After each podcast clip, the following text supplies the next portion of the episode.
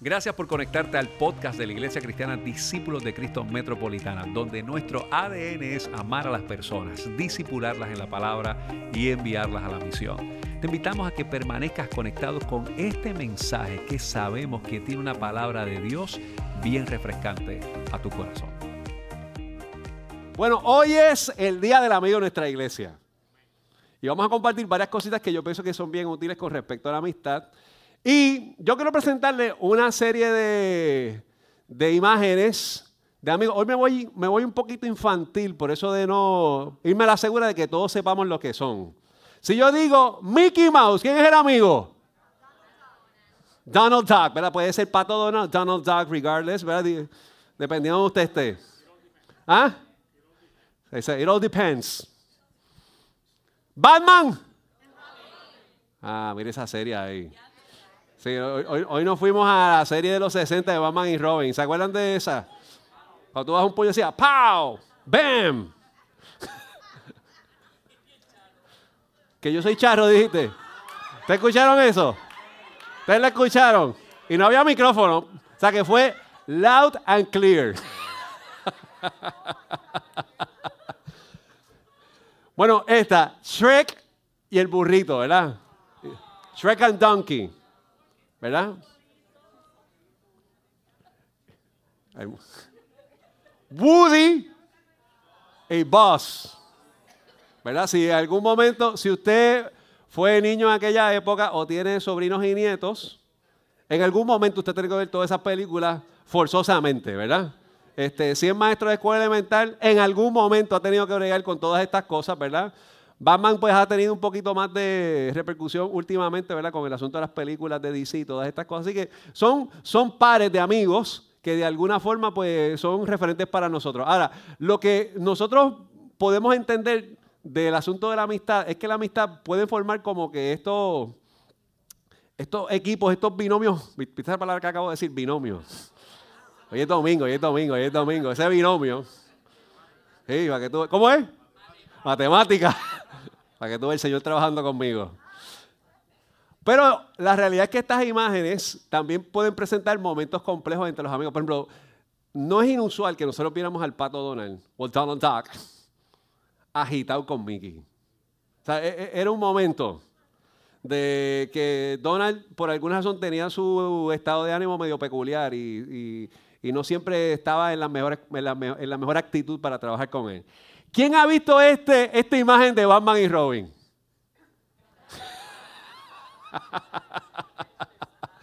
Todo un meme famoso, ¿verdad? Usted le pone la historia al que sea eh, y de alguna forma nosotros tenemos ahí eh, un meme. Usted, ya, ya, usted hasta se inventó algo ahora mismo mientras, mientras está pensando. Más pudiésemos decir, ¿qué estará diciendo Batman en este momento, verdad? No estamos diciendo que justificamos la violencia, estoy recreando lo que nosotros usualmente vemos, ¿verdad?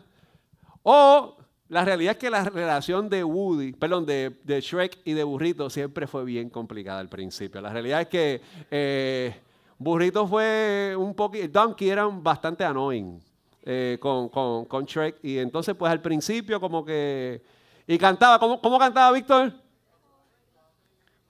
No.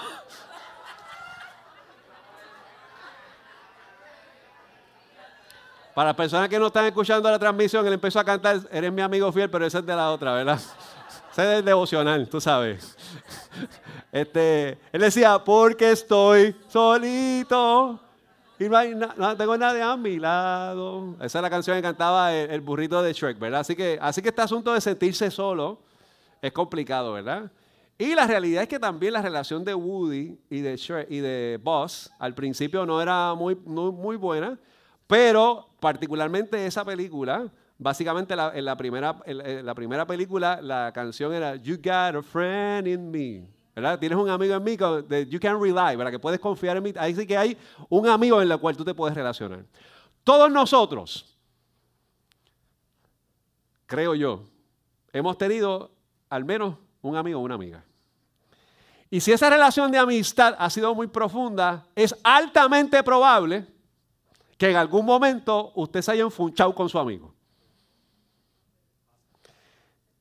Todos nosotros los que hemos tenido la oportunidad de forjar un proyecto de pareja, pues usted sabe que usted cuando se relaciona con su pareja está impresionado con su persona y comparte eh, gustos en común y se siente bien. Pero en algún momento, ese proceso de pareja, pues pasa por la etapa de Shrek, ¿verdad? Que uno se vuelve menos annoying, eh, hay algún tipo de diferencia de criterio y pues se pueden funchar con su pareja. No tiene que levantar la mano ni darle un codazo a la persona que tiene a su lado. Pero esas cosas pueden ocurrir entre nosotros en algún momento dado.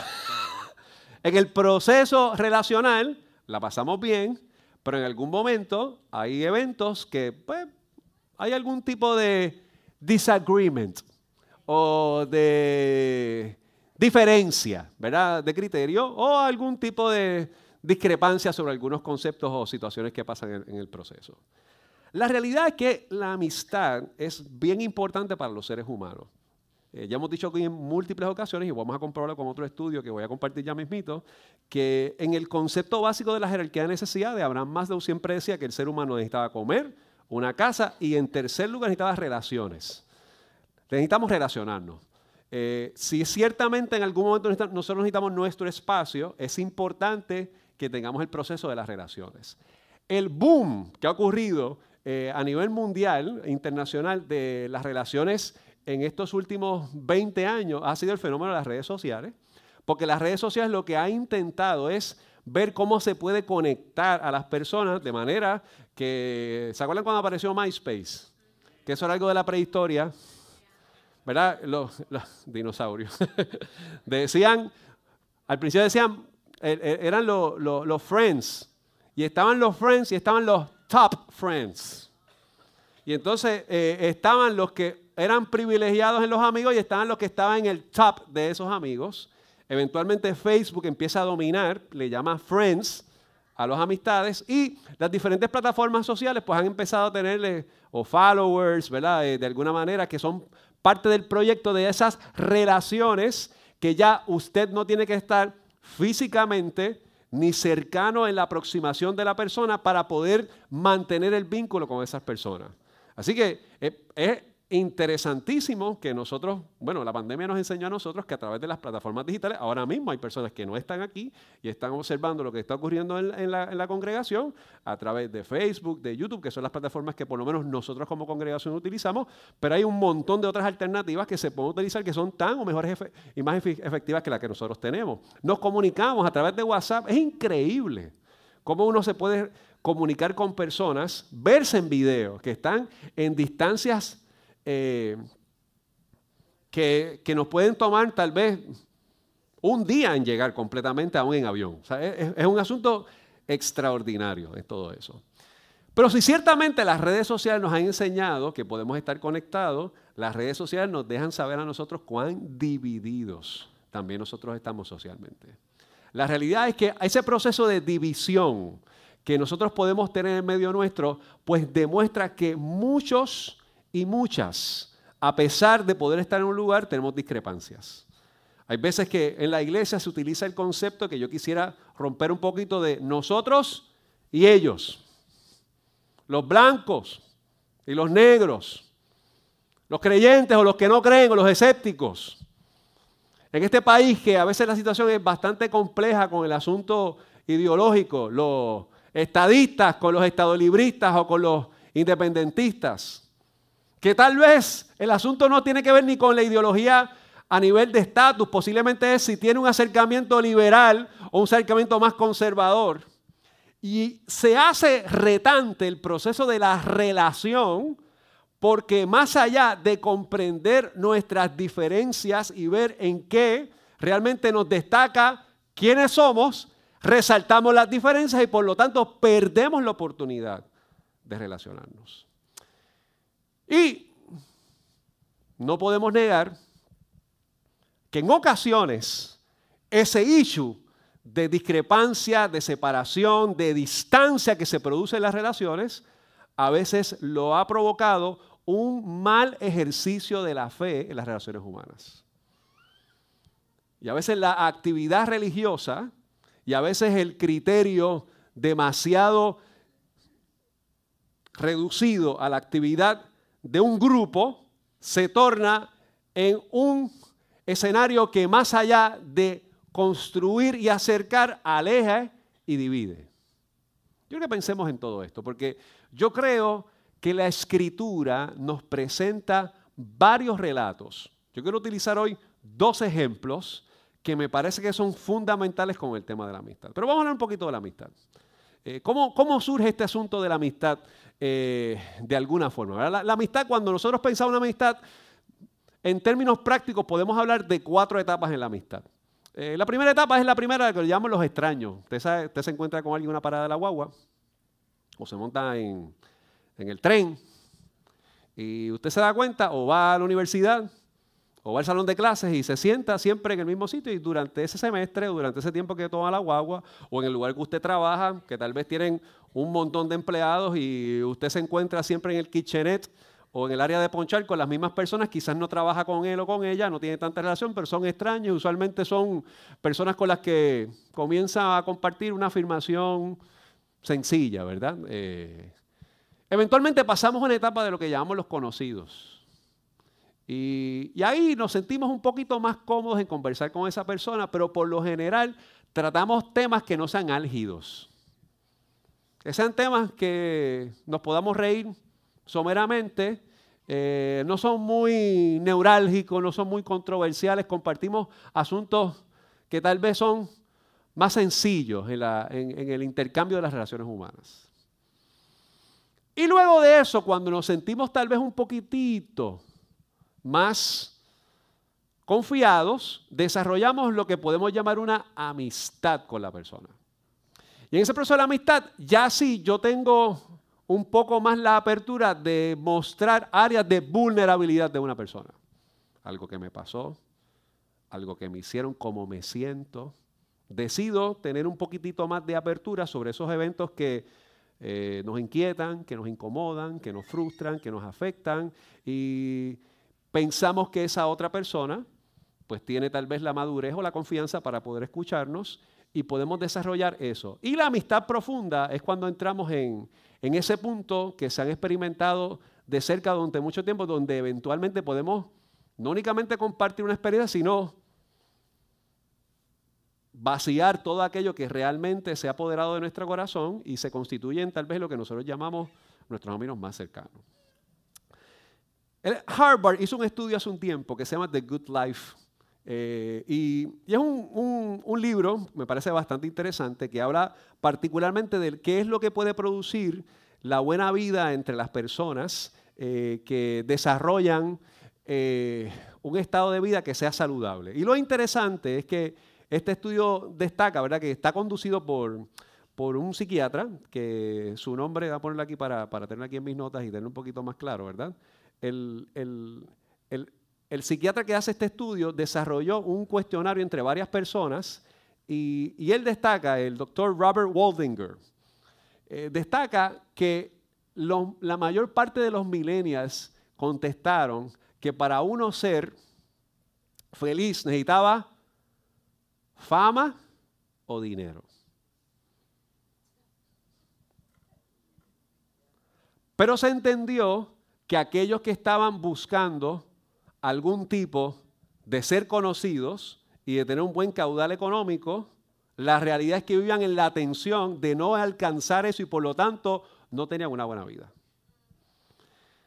Lo curioso es que este estudio destaca lo siguiente, ¿verdad?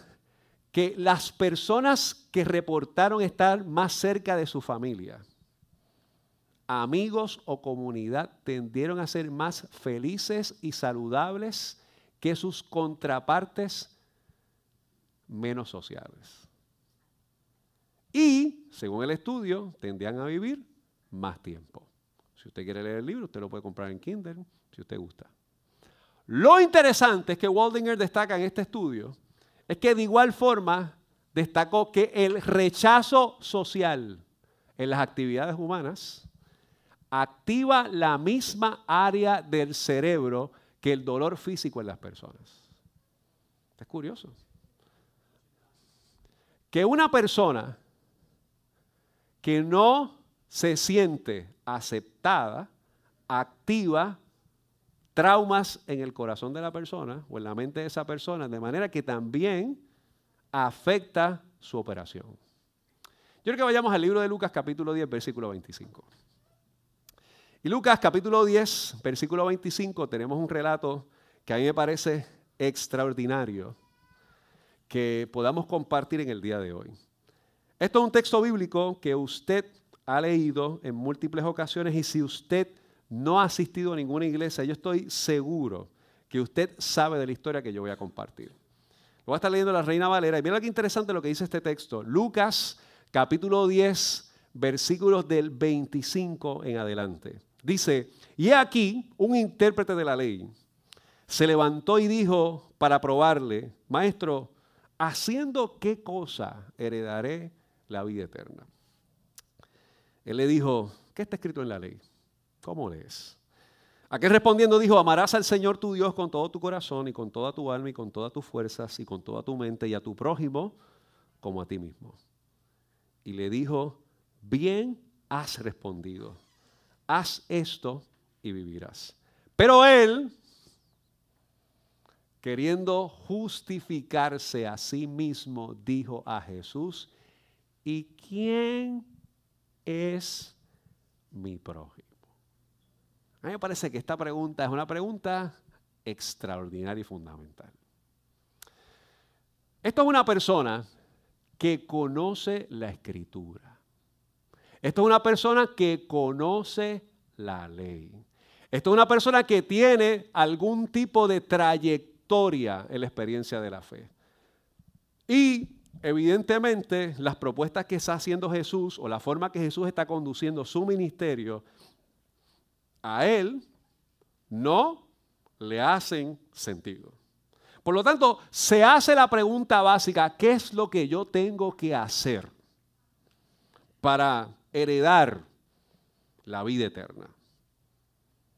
Así que esto es una pregunta profundamente teológica pero sencillamente práctica.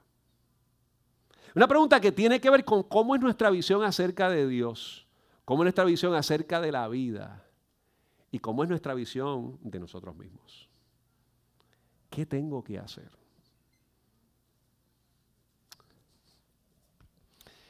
Y Jesús le dice, pero si tú has leído la escritura, ama al Señor con todo tu corazón, ama a tu prójimo como a ti mismo. Haz esto y vas a vivir. That's it. ¿Cuál es la ciencia? Pero este muchacho dice, ¿quién es mi prójimo? Wow.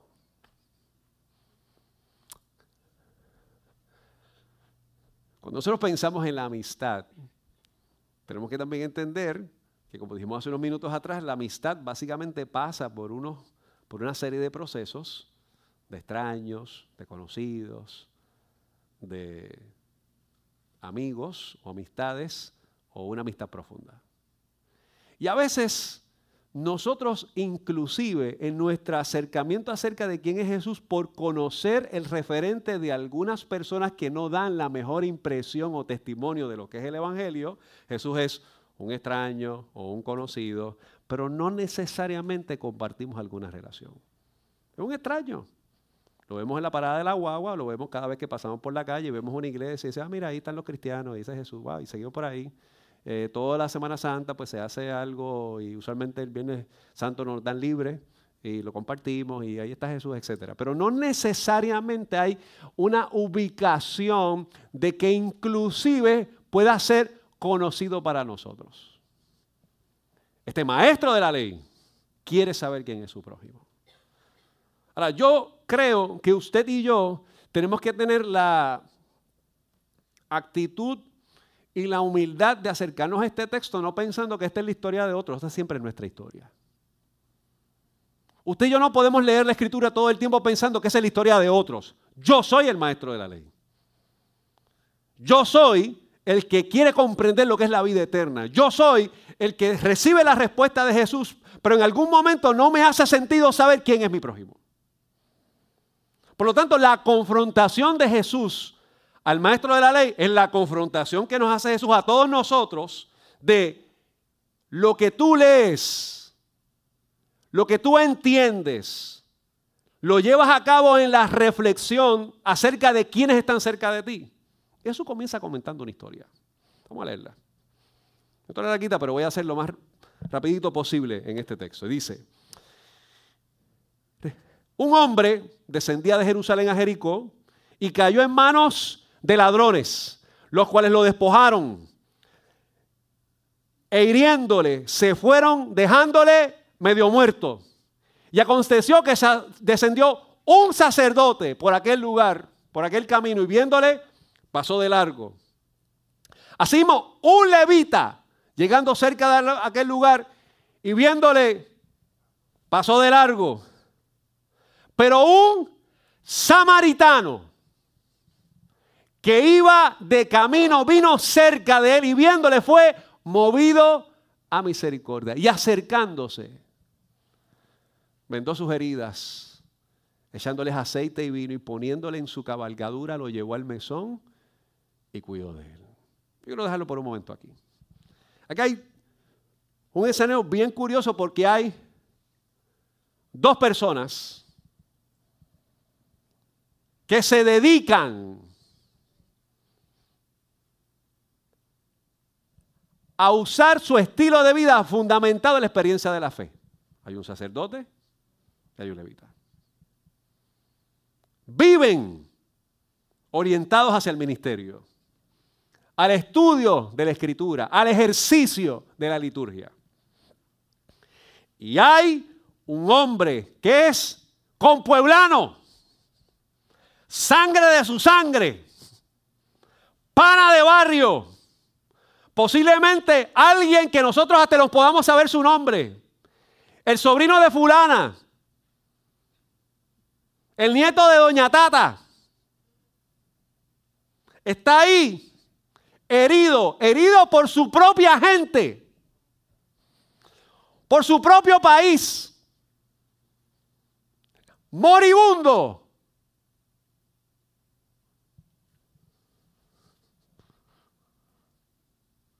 Pero tengo prisa, no que hacer otras cosas. Lo tengo que dejar ahí.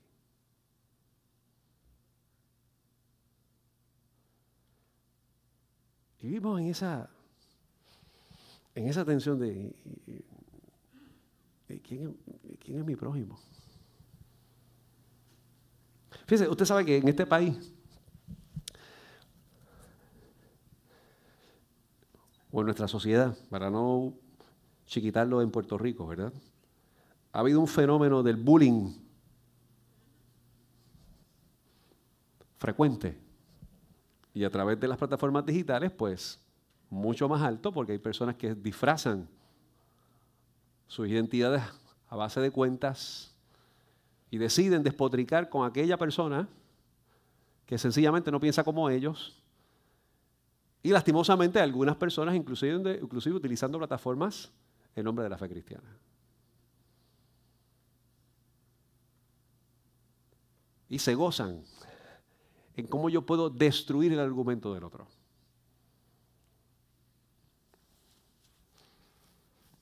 Llega un samaritano. Que en Arroyo Bichuela quiere decir una persona que no es local, que es mestiza,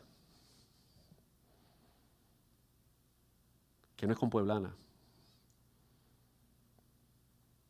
que de por sí presenta un trasfondo de enemistad con esa gente. Y entiende que tiene que relacionarse con esa persona. Yo quiero hablarle a los amigos y amigas, si ustedes me permiten llamarles amigos y amigas en el día de hoy. ¿De qué es posible que usted haya intentado la experiencia de la fe en algún momento dado y haya salido lacerado?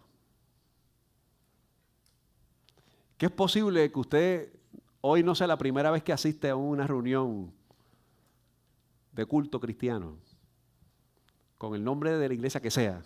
En algún momento pudo haberse, haberse sentido ofendido o adrede o indirectamente por las personas de esa comunidad.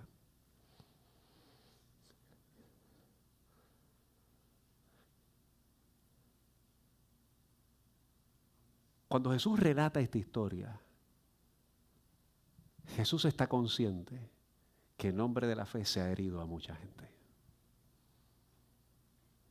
Jesús le empieza a contar una historia, porque Él sí sabe que hay gente herida, moribunda en su esperanza e ignorada por la iglesia o por la fe.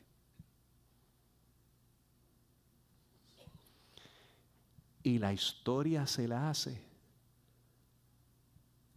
a, los mismos que ejercitan el ejercicio, valga la redundancia, del ministerio.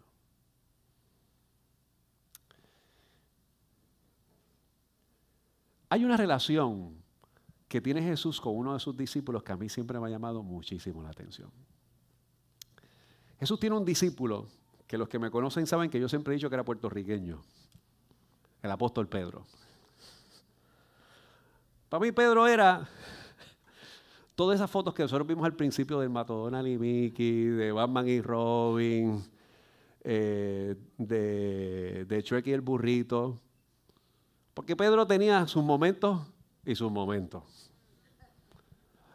Pedro era como esta persona que es bueno tenerlo en tu equipo, pero por favor tranquilízate. Maneja tu tensión. Bájale cuatro. Pero lo, interesante es que Jesús lo convoca, porque a pesar de las cosas que tenía Pedro, para Jesús, Pedro era su discípulo. Lo amaba. Para, para, Jesús, él era mentor del corazón de ese muchacho. Y yo quiero, yo quiero compartir solamente dos escenarios de la vida de Jesús y Pedro que me parecen interesantes porque me parece que entramos en la actitud de Jesús de cómo trabaja con los heridos en el camino. Yo quiero que se vaya conmigo al libro de Mateo capítulo 14. Y Mateo capítulo 14, nosotros tenemos aquí específicamente en los versículos del 28 en adelante, cuando Jesús está andando sobre el mar, según lo que nos presenta Mateo. Ahí está Pedro, el, el burrito de Shrek, no sé. Ahí está Pedro, el boss Lightyear de ese momento, porque se creía que podía volar y hacer un montón de cosas. Y le dice a Jesús, según el versículo 28, le dice, ahí le dice, entonces le respondió Pedro y dijo, Señor, si eres tú, manda que yo vaya a ti sobre las aguas. Y él dijo, pues ven. Y descendiendo Pedro, de la barca andaba sobre las aguas para ir a Jesús, pero al ver el fuerte, el fuerte viento, tuvo miedo y comenzó a hundirse y dio voces diciendo, Señor, sálvame. Llegó un momento dado que Pedro dudó del acercamiento de Jesús ante su temor. Y fíjese, cuando usted es amigo de alguien y está pasando por una crisis, hay veces que hay amigos que vienen a nosotros para ayudarnos y usted no los quiere recibir. Lo que, lo que nosotros llamamos friendly fire. Y se nos van a acercar y el coraje, el dolor o la frustración es tanto que les disparamos. Los amigos maduros saben que ese es el dolor hablando, no necesariamente el corazón. Pero hay ocasiones que el friendly fire es tan fuerte que hasta los amigos empiezan a disiparse. Y tenemos todas esas imágenes que tuvimos al principio, que dimos hace un tiempo atrás. Usted y yo conocemos la historia. Jesús toma a Pedro de la mano, lo lleva a la barca, cesó la tempestad y Pedro estuvo de cerca con su amigo Jesús. Pero tal vez la imagen que para mí es más extraordinaria Está en Juan capítulo 21, versículo 15. Búsquelo por ahí. Y Juan, el Evangelio de Juan, capítulo 21, para ubicarnos nosotros en el contexto de lo que está pasando aquí. Pedro había negado a Jesús. En otras palabras, Pedro había rechazado la relación que tenía con Jesús. Pero había dicho, yo no soy pana de esta gente, de este tipo. Yo no sé de qué tú hablas. Allá él, si lo van a matar, eso es problema de él.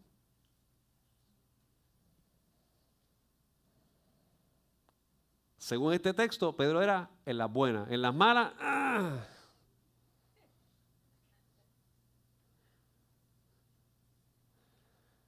Y usted conoce la historia. A Jesús lo crucifican. Jesús muere. Y según la historia de Juan, Jesús resucita. Y aquí en el capítulo 21, Jesús va al encuentro de sus amigos. Ya Jesús se ha encontrado con Tomás, según Juan. Pero ahora quiere encontrarse con Pedro. Si usted conoce el relato, Pedro se había hasta quitado la ropa, estaba allí. Yo no sé si usted en algún momento ha luchado con la tensión de algo que usted ha hecho, una relación que le ha dañado, que llega un momento dado que usted ni tiene dominio de sus acciones. Está frustrado. Pero Jesús, el gran amigo, sabe dónde está Pedro. Sabe lo que está haciendo. Y los primeros versos Jesús permite que haya una pesca milagrosa.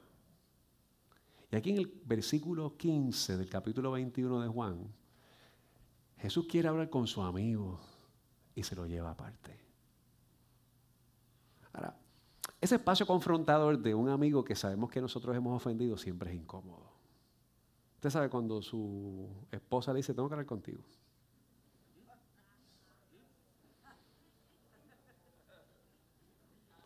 Quiero, quiero, venga, quiero, quiero presentarte una pregunta, espérate.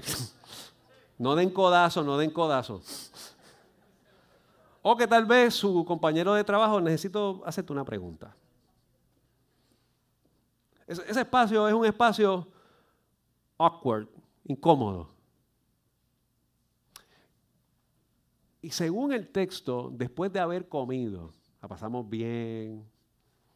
Yo imagino ahí Pedro comiendo, pero dice, Ojalá se lo olvide, hasta ahora se lo ha olvidado. Tú sabes, estamos aquí, estamos ahí.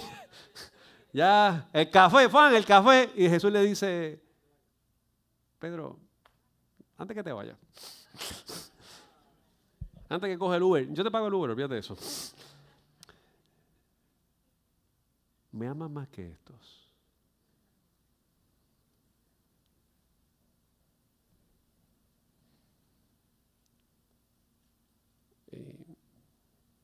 Señor, tú sabes. Tú sabes que te ama. Eh, lo curioso es que Jesús no le, dijo, es que yo sabía que tú siempre me ibas a dejar pillado. Es que tú siempre. Jesús dice, Pedro, apacienta mis ovejas. Yo tengo algo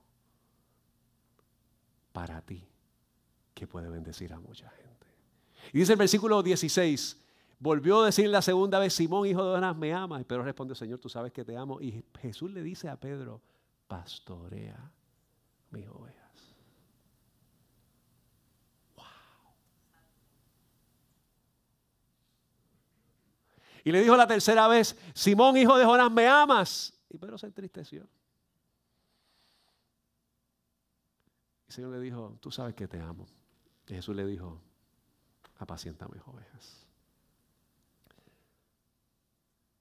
Tú eres un instrumento para bendecir a otros a pesar de los errores que has cometido. Y es posible la restauración en aquello que se ha deteriorado. El samaritano, que es la persona que no tiene la misma afinidad nacional con este herido en el camino, se le acerca, lo toma, lo monta, le venda las heridas y le dice en el hospital, es lo que tiene es plan médico del gobierno, no le cubre esto, así que yo te voy a pagar lo que hace falta.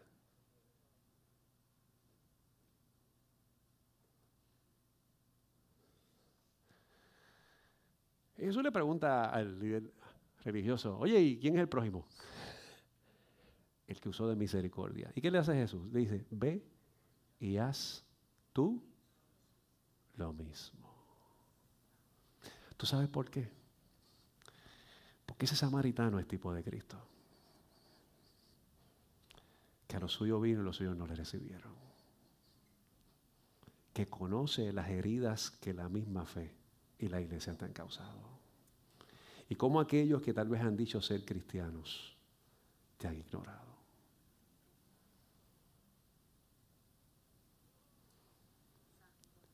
Y Jesús, que es un extraño, como esas etapas de la amistad, tan pronto entra a montarnos en su caballo, con el permiso de la licencia poética del texto, ya deja de ser extraño y se convierte en un conocido. Porque yo tengo que decirle dónde me duele. Ay, por ahí no, por no, ay, cuidado, cuidado, cuidado, ay, que, me, que me moleste esa costilla. Porque cuando el Señor empieza a trabajar con nosotros, en ese proceso que quiere trabajar en nuestro interior, su toque hace que surja el tacto de donde nos duele. Y dejamos de ser extraños a tornarnos en conocidos. Y cuando se acerca, nos lleva a un lugar para poder recibir sanidad. Porque Él es amigo.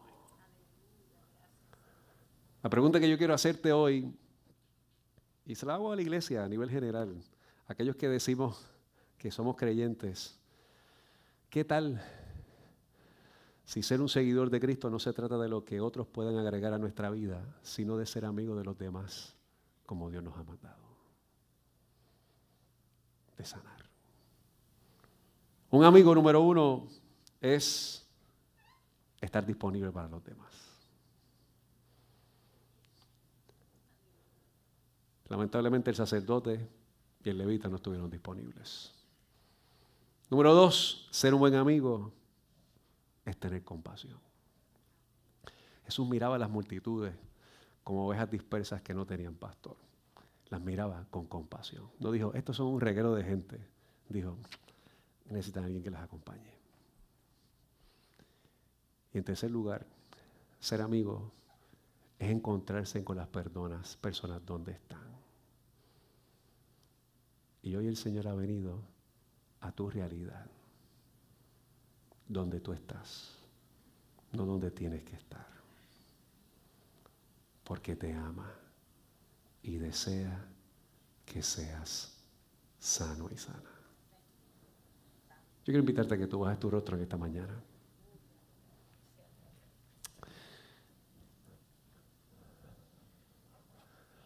Hoy como la historia del buen samaritano, yo asumo que tú has venido aquí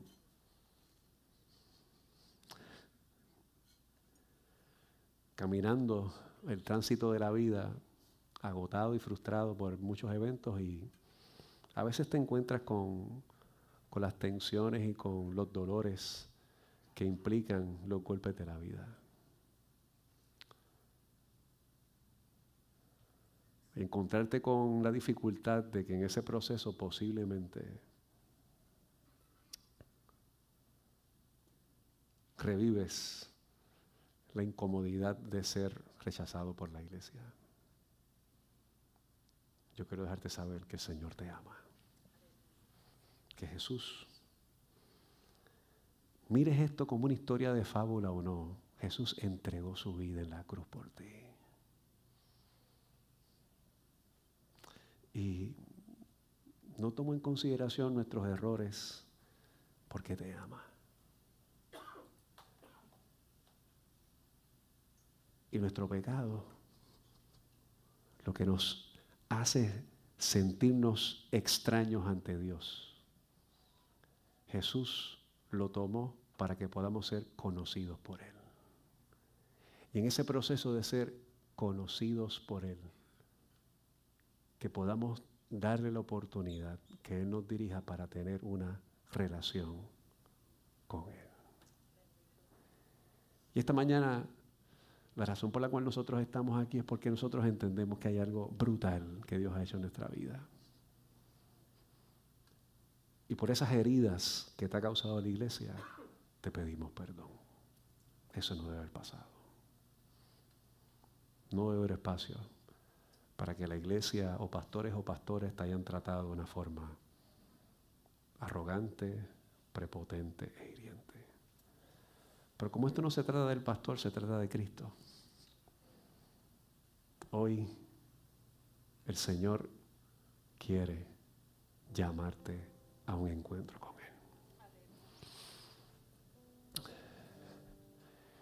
Y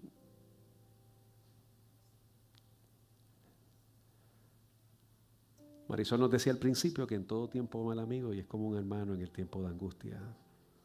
Se ha llegado con tu angustia. El amor de Dios conoce tu dolor y quiere relacionarse contigo. Sencillamente, no es angustia, pero simplemente es algo que está inconexo, que necesita conectarse. El Señor hoy quiere que tú entiendas que puede unir aquello que sea desorientado. Hoy todos nosotros vimos el testimonio de Derman y Jessica.